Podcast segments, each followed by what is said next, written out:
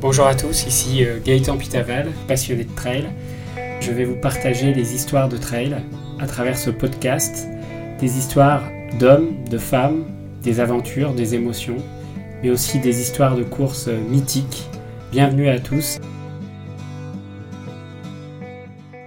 Je ne sais pas la décrire, mais j'ai vécu, quand je l'imaginais, c'était pour moi une vague de kiff. Ceux qui connaissent un petit peu le surf, euh, moi je, le, je la comparais à, à Nazaré, c'était la plus grosse vague du monde au Portugal. Hmm. Et voilà, j'ai vu cette déferlante de kiff arriver. Et depuis, euh, j'ai pris ma planche et, je suis toujours en train de la surfer. Et, euh, et voilà, c'est te dire l'ampleur de la joie que ça m'a procuré. Tout ce qui m'arrive, euh, j'essaie d'en profiter un maximum. C'est qu'un titre de championnat de France. C'est pas, je suis pas champion du monde. J'ai pas gagné l'UTMB. J'ai pas gagné le Tour de France, mais pour moi, c'est déjà énorme et c'est pour hmm. ça que je veux en profiter.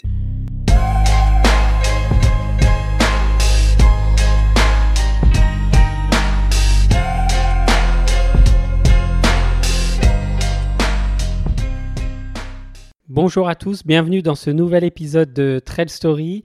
Aujourd'hui, je suis ravi d'accueillir Baptiste Chassagne, champion de France de trail long, qui va nous parler de son parcours et de toutes ses aventures trail à venir. Ça va Baptiste? Ça va bien. Merci Gaëtan de ton accueil. Bonjour à toutes, bonjour à, tous. Je suis ravi d'être là. Alors Baptiste, je te propose de te présenter pour les auditeurs et les auditrices qui ne te connaîtraient pas encore. Est-ce que tu peux parler un peu de ton parcours et, pourquoi tu es venu au trail Je vais tâcher de le faire. Donc moi, je suis un petit enfant de la ville. La ville, j'ai grandi, je suis né à Lyon. Euh, j'ai grandi à Lyon. J'ai d'abord mis la quête de, haut niveau et la quête de performance dans les études parce que j'étais passionné de sport, mais euh, mais que je pensais ne pas avoir le potentiel pour, pour devenir un de ces athlètes dont, dont je rêvais. Et donc je me suis dit en fait que j'allais euh, que j'allais mettre la quête de haut niveau dans les études. Donc je suis j'ai fait mes études à Paris ensuite à Sciences Po. Et puis à l'âge de 24 25 ans, j'ai fait un 24 ans 23 24 ans pardon, j'ai fait un stage en montagne euh, dans une entreprise dans un secteur du, du sport marketing que tu connais bien pour en fait accompagner les athlètes de haut niveau, les aider en fait dans le, la construction de leur carrière sur une carrière en fait que, que, que j'aurais aimé les accompagner à être pérenne euh, et euh, épanouissante. Et à ce moment-là, en fait, je me suis mis à courir, je me suis découvert un petit talent pour euh, la course à pied, j'ai gagné des courses locales, puis régionales, puis j'ai performé sur des courses nationales et en fait de fil en aiguille, et eh ben en fait j'ai mis un peu le doigt dans l'engrenage et un engrenage hyper vertueux. C'est comme ça que j'ai découvert le trail. J'ai adoré ça et en fait la démarche de performance que j'avais euh, dans les études, je l'ai alors mis dans alors mis dans la dans le trail et, et en fait euh, il n'y avait pas vraiment de plan, il y en a toujours pas et euh, il y a une démarche, j'en parle, c'est un mot qui me tient beaucoup à cœur. Et voilà, donc aujourd'hui c'est comme ça que je me définirais, j'ai 29 ans et je suis ultra trail runner pour le team Sidas Matrix avec un double projet, donc du haut niveau en trail et euh, une petite agence de communication euh, où j'accompagne euh, les acteurs de l'outdoor, marques, institutions, à les aider à communiquer. Voilà. Donc alors, tu, l'as dit en, en, intro, tu as fait Sciences Po Paris. Mmh. Alors, est-ce que tu as dû, j'imagine, beaucoup travailler? Est-ce que tu mmh. avais un peu de temps de faire du sport pendant tes études, un peu d'athlé ou autre? Ça a toujours été, le sport, ça a toujours été une énorme passion, aussi bien en tant que pratiquant qu'en tant que spectateur. Voilà, moi j'ai appris à lire, euh, pour la petite anecdote, j'ai appris à lire avec euh, l'équipe. J'ai sauté ma classe préparatoire, le CP, parce que je savais déjà lire, parce qu'en fait, euh, quand j'étais petit, bah, j'harcelais mon père pour qu'il me ramène, qu'il me ramène le journal de l'équipe quand il rentrait du boulot le soir. Je l'attendais derrière la porte, et si il l'avait pas, il l'avait pas ramené, bah, j'étais pas, enfin ça se passait, j'étais pas, j'étais bougon quoi.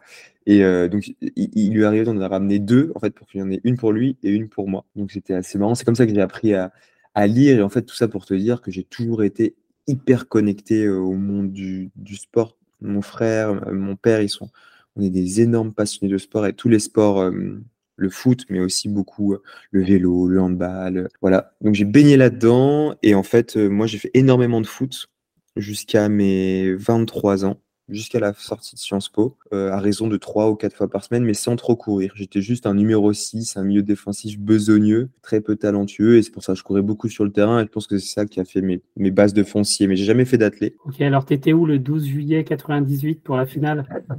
Tu sais que j'ai des souvenirs, j'avais 5 ans. Euh, j'ai des amis de mes parents, et, euh, Et je me souviens, voilà, on était sur la terrasse tous ensemble et je me souviens que c'était un moment vachement festif. Mais j'ai plus de souvenirs, tu vois, de, de 2000 de l'Euro 2000 quand on marque le but en or qui nous permet de revenir contre l'Italie. Et là, mon père était debout sur le canapé. Enfin, c'était n'importe quoi. Mais bref. Des bons souvenirs. Des, bons souvenirs. Je m'enthousiasme énormément devant le. Je suis un énorme consommateur de, de, sport, euh, aussi bien en tant que spectateur qu'en tant que pratiquant.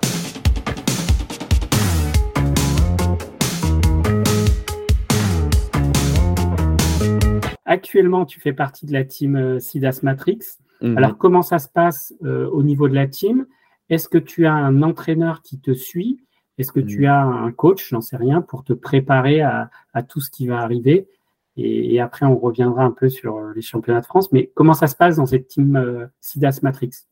Alors moi, le, team, c'est vraiment, c'est un game changer de, ma vie, clairement. c'est en rencontrant Thomas et Simon que j'ai vraiment pris le virage de, du haut niveau et que j'ai décidé de donner le moyen de mes objectifs et peut-être mis en parallèle euh, ce dont je rêvais et ce qu'il fallait mettre en place pour l'atteindre. Donc euh, voilà, c'était vraiment un game changer dans ma vie. C'était en 2018, fin 2018, début 2019. Et comment ça se passe donc dans ce team? En fait, il faut savoir que le team c'est pas euh, un team de marque comme on a l'habitude de voir dans le trail. C'est une structure qui est indépendante, un peu comme dans le vélo donc Groupama FDJ, AG2R, euh, Citroën. En fait, c'est des structures indépendantes auxquelles des marques viennent donner leur nom. Donc cette, structure, donc cette structure indépendante, c'est hyper intéressant comment elle fonctionne, puisqu'en fait, nous, notre rôle en tant qu'athlète, c'est pas de vendre des chaussures, c'est d'être performant. Et ça, euh, du coup, ça nous offre une certaine forme de, euh, je dirais, de, de, pas de liberté, parce que c'est n'est pas le cas, mais ça nous offre euh, voilà, une obligation qui est simplement celle de faire son job d'athlète de haut niveau, qui est de bien communiquer, bien s'entraîner et performer. Quoi. Donc, euh, voilà, c'est comme ça que c'est une structure indépendante. Et au sein de cette structure, du coup, on est six athlètes aujourd'hui et on le définit comme un écosystème de performance. L'athlète est au centre et autour de ça gravite euh, un entraîneur, un team manager, une prep mentale, un préparateur physique, une nutrition, euh, un nutritionniste, pardon, diététicien et des partenaires. Et en mhm. fait, du coup, nous, on profite tous de cet écosystème. De, on est au centre, on, a tous le même écosystème. Donc, effectivement, on a tous le même coach au sein du team. Il s'appelle Simon Gosselin et ça fait 4 ans et demi qu'il me suit. Et euh, c'est génial, en fait, parce que je pense que cette continuité, c'est une des clés qui explique aujourd'hui que, que, que j'atteins des objectifs que je pensais inatteignables il y a quelques années. Donc, euh, à ce que je vois, il y a un écosystème où vous faites à la fois du physique et, du mental. Donc, on, reviendra peut-être un peu dessus euh, après. En tout mm. cas, euh, cette team SIDAS Matrix, elle t'a emmené à remporter les championnats de France de trail long mm. au mois de mars à Montpellier-le-Vieux, donc près de Millau, au trail de la Cité des Pierres où j'étais, où je t'ai vu franchir la ligne, tout sourire avec tes potes mm-hmm. sous sous un temps qui était quand même un peu difficile parce qu'il pleuvait euh, des sauts ce jour-là.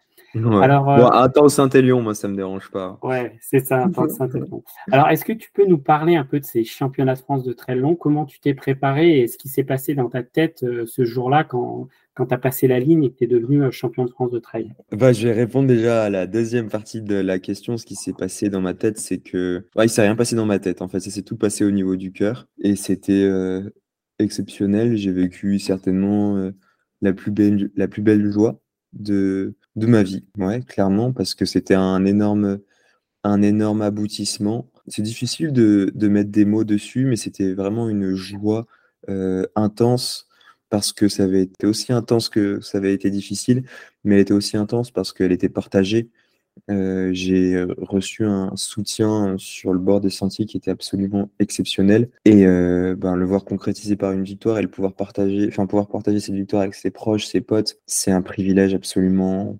absolument dingue. Et voilà c'est je sais pas la décrire mais j'ai vécu voilà quand je l'imaginais c'était pour moi une vague de kiff. Ceux qui connaissent un petit peu le surf moi je la comparais à, à Nazaré c'était la plus grosse vague du monde au Portugal. Hmm. Et voilà, j'ai vu cette déferlante de kiff arriver. Et depuis, euh, j'ai pris ma planche et, et, je suis toujours en train de la surfer. Et, euh, et voilà, c'est te dire l'ampleur de la joie que ça m'a procuré. Parce que moi, c'est pas un titre anodin.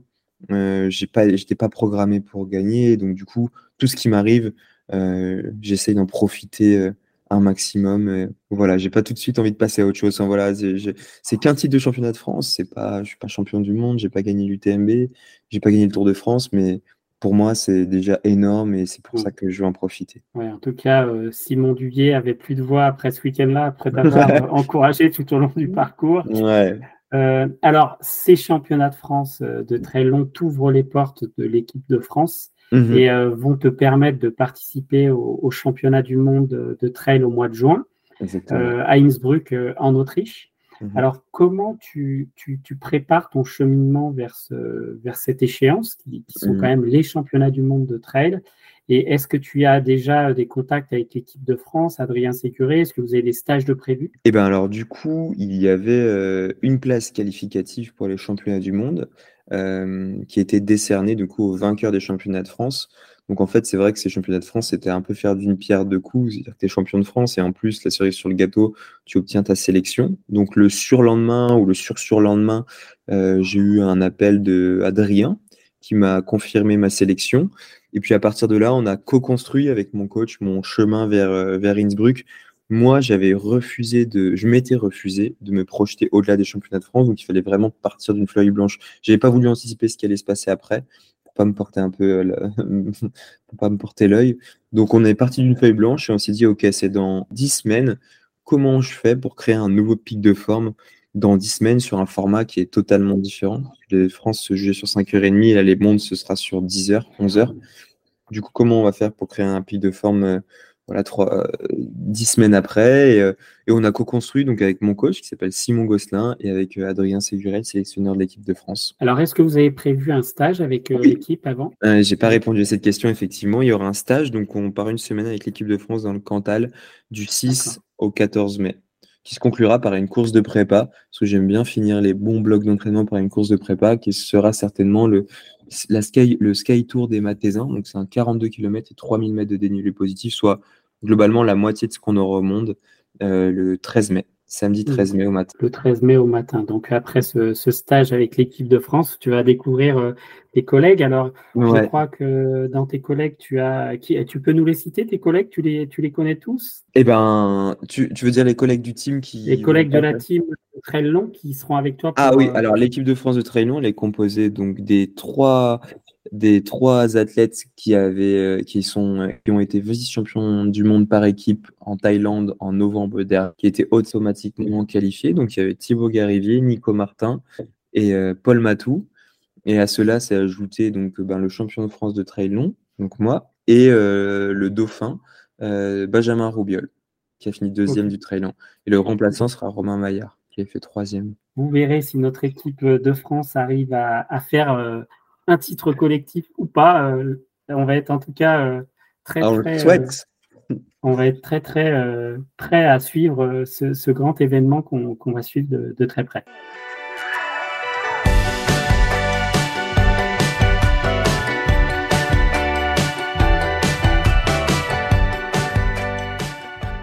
Tu as performé aussi sur, sur des courses importantes. Hein. je vais en citer quelques-unes.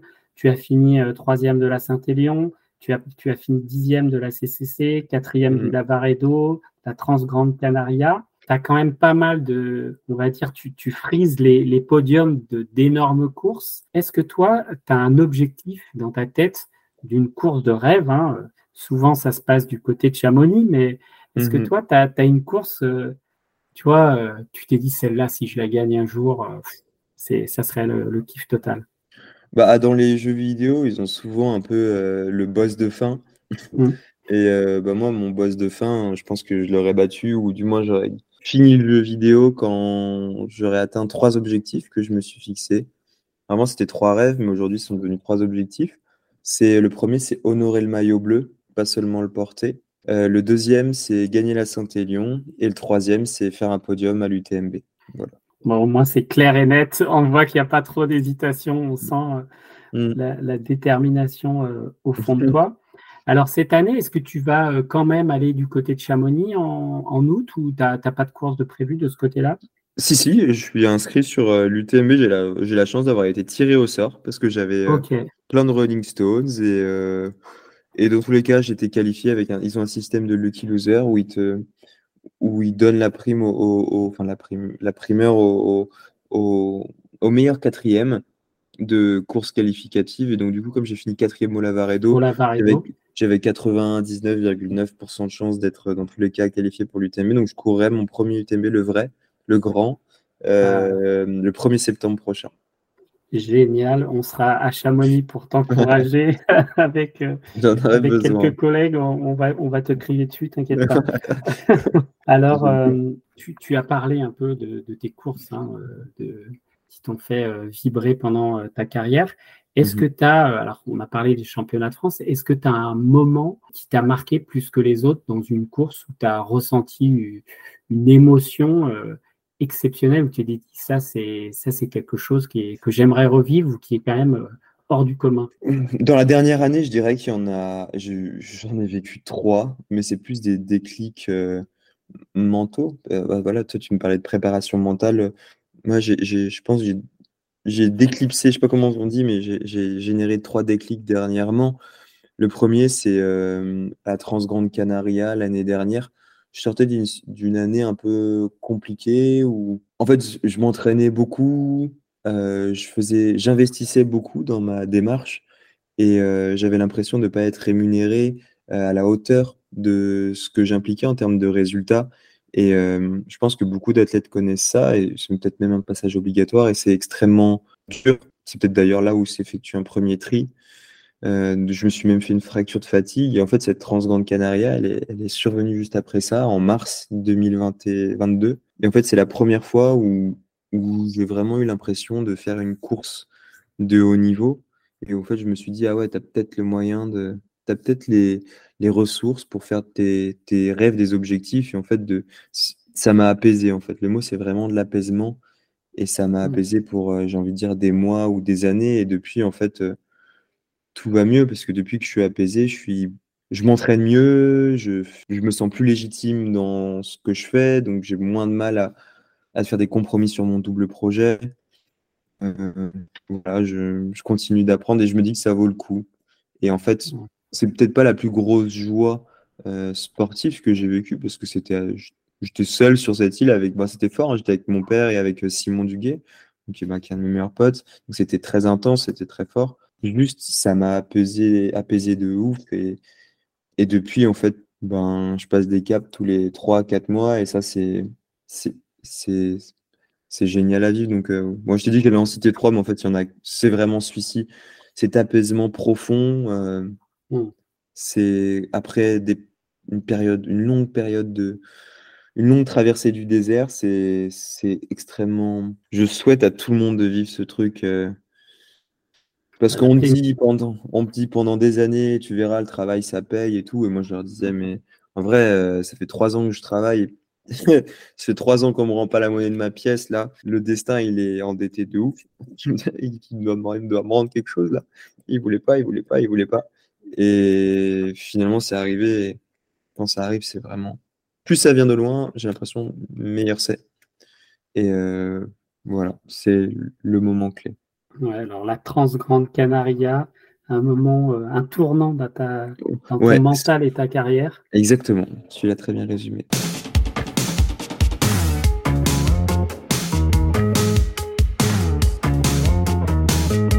On a parlé un peu de l'UTMB qui va arriver euh, fin août à Chamonix. Cette année, il y aura quand même des, des monstres hein, qui vont venir euh, s'affronter. On a, on a Jim Wemsley qui, qui va tenter euh, enfin de gagner son titre. Mathieu Blanchard qui, qui reviendra avec un goût de, de, winner puisqu'il termine deuxième euh, derrière mm. Kylian. Il, y mm-hmm. aura, euh, il y aura du beau monde aussi avec les Américains et, peut-être Peter Ingdal, Marmissol peut-être, je ne sais pas, mais en tout cas, il y, il y aura du beau monde.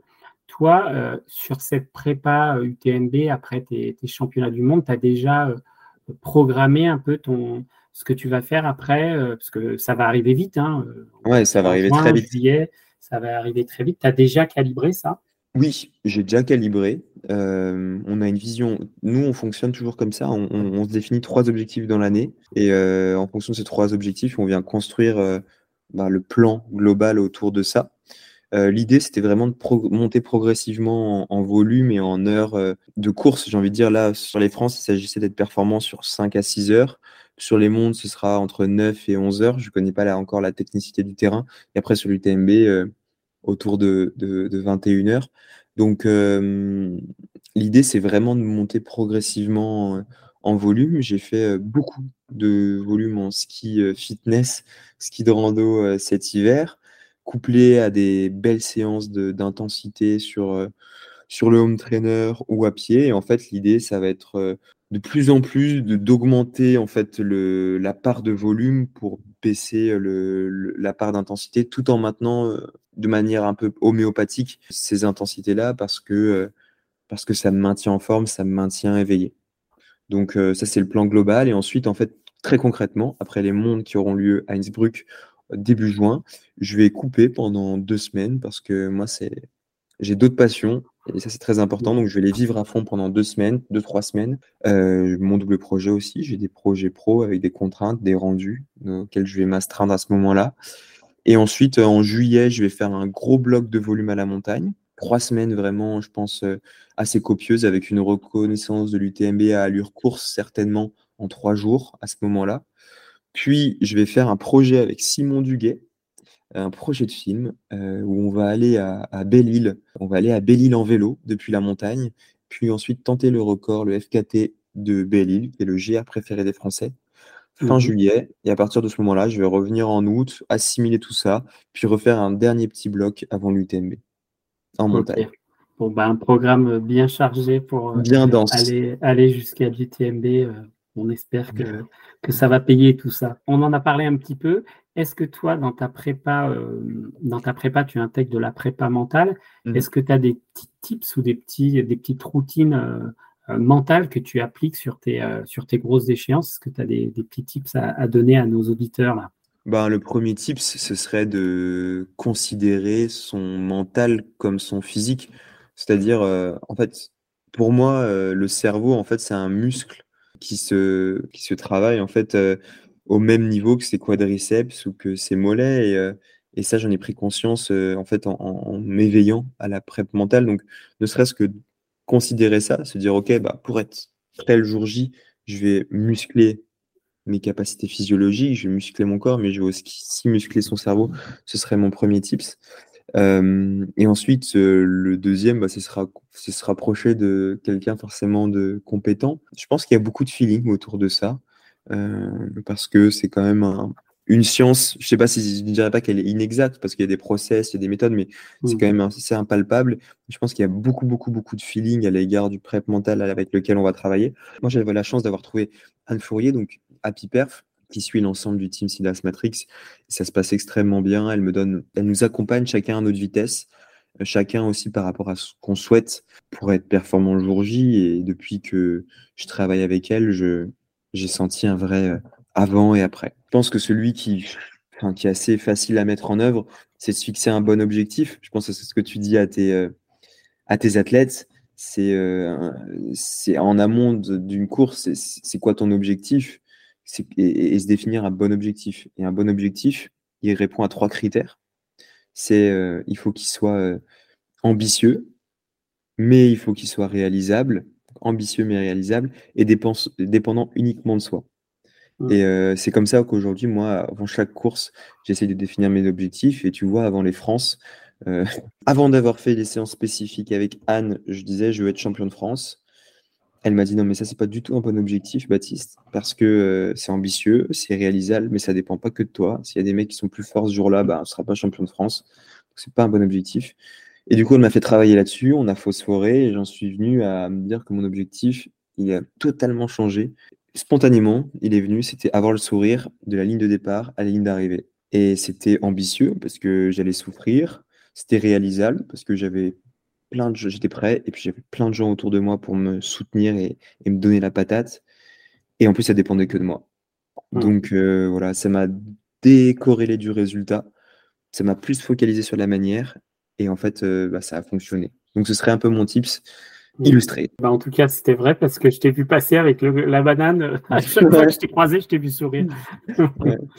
tu m'as pas vu dans la dernière bosse, c'est pour ça. non, je t'ai pas vu, j'étais en bas. Alors, j'ai une dernière question. Donc, tu nous as parlé un peu de ton agence 40 euh, BPM qui intervient mhm. euh, dans le milieu sportif.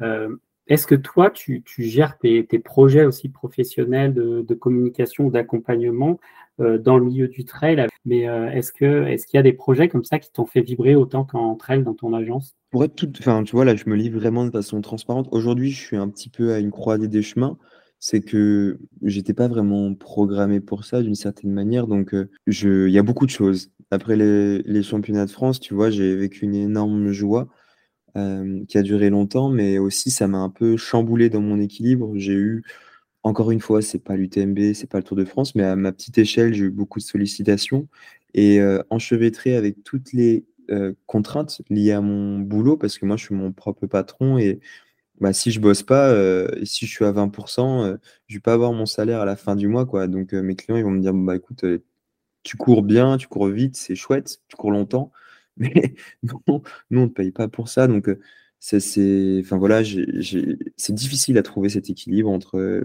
le juste équilibre entre bien travailler, bien s'entraîner. Et là, je suis en train de le, de le redéfinir pour essayer de ventiler un petit peu plus ma charge de travail sur l'agence et pouvoir mieux m'entraîner, mieux récupérer, mieux communiquer aussi, parce que c'est un cercle vertueux. Plus tu communiques bien, plus tu peux te, tu développes ta marque athlète et plus tu peux vivre de ton sport et te donner les chances d'être le plus performant possible.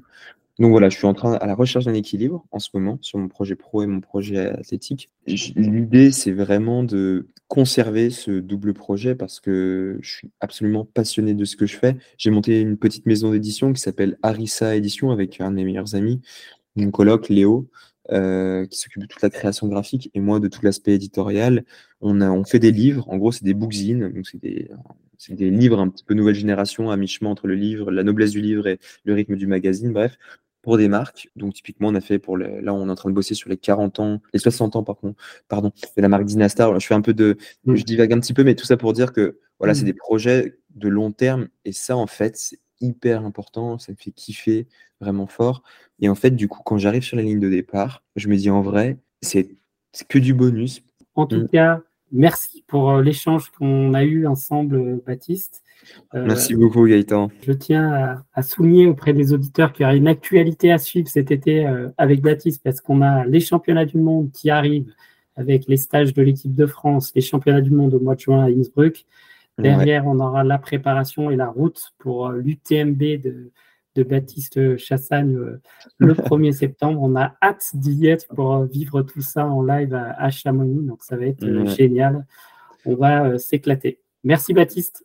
Merci Gaëtan, merci à toutes, merci à tous pour votre écoute, c'était un chouette moment. Voilà, cet épisode de Trail Story est maintenant terminé. Euh, nous vous remercions de l'avoir suivi jusqu'à la fin et si vous nous écoutez maintenant, n'hésitez pas à partager à tous vos amis trailers et trailers ce podcast s'il vous a plu, mais également à aller checker notre Instagram. Je rappelle que c'est Trail Story Podcast. Nous publions régulièrement euh, des stories ainsi que des publications pour vous divertir et vous donner envie de faire encore plus d'aventures sur le trail. N'hésitez pas, cela vous prend 3 secondes top chrono, je pense, à aller sur Spotify, Deezer et Apple Podcasts pour nous noter 5 étoiles, ça nous fait extrêmement plaisir. Nous terminons en musique avec une chanson, chanson choisie par Baptiste Chassagne, une chanson de Corinne, j'ai oublié le titre. Bonne aventure très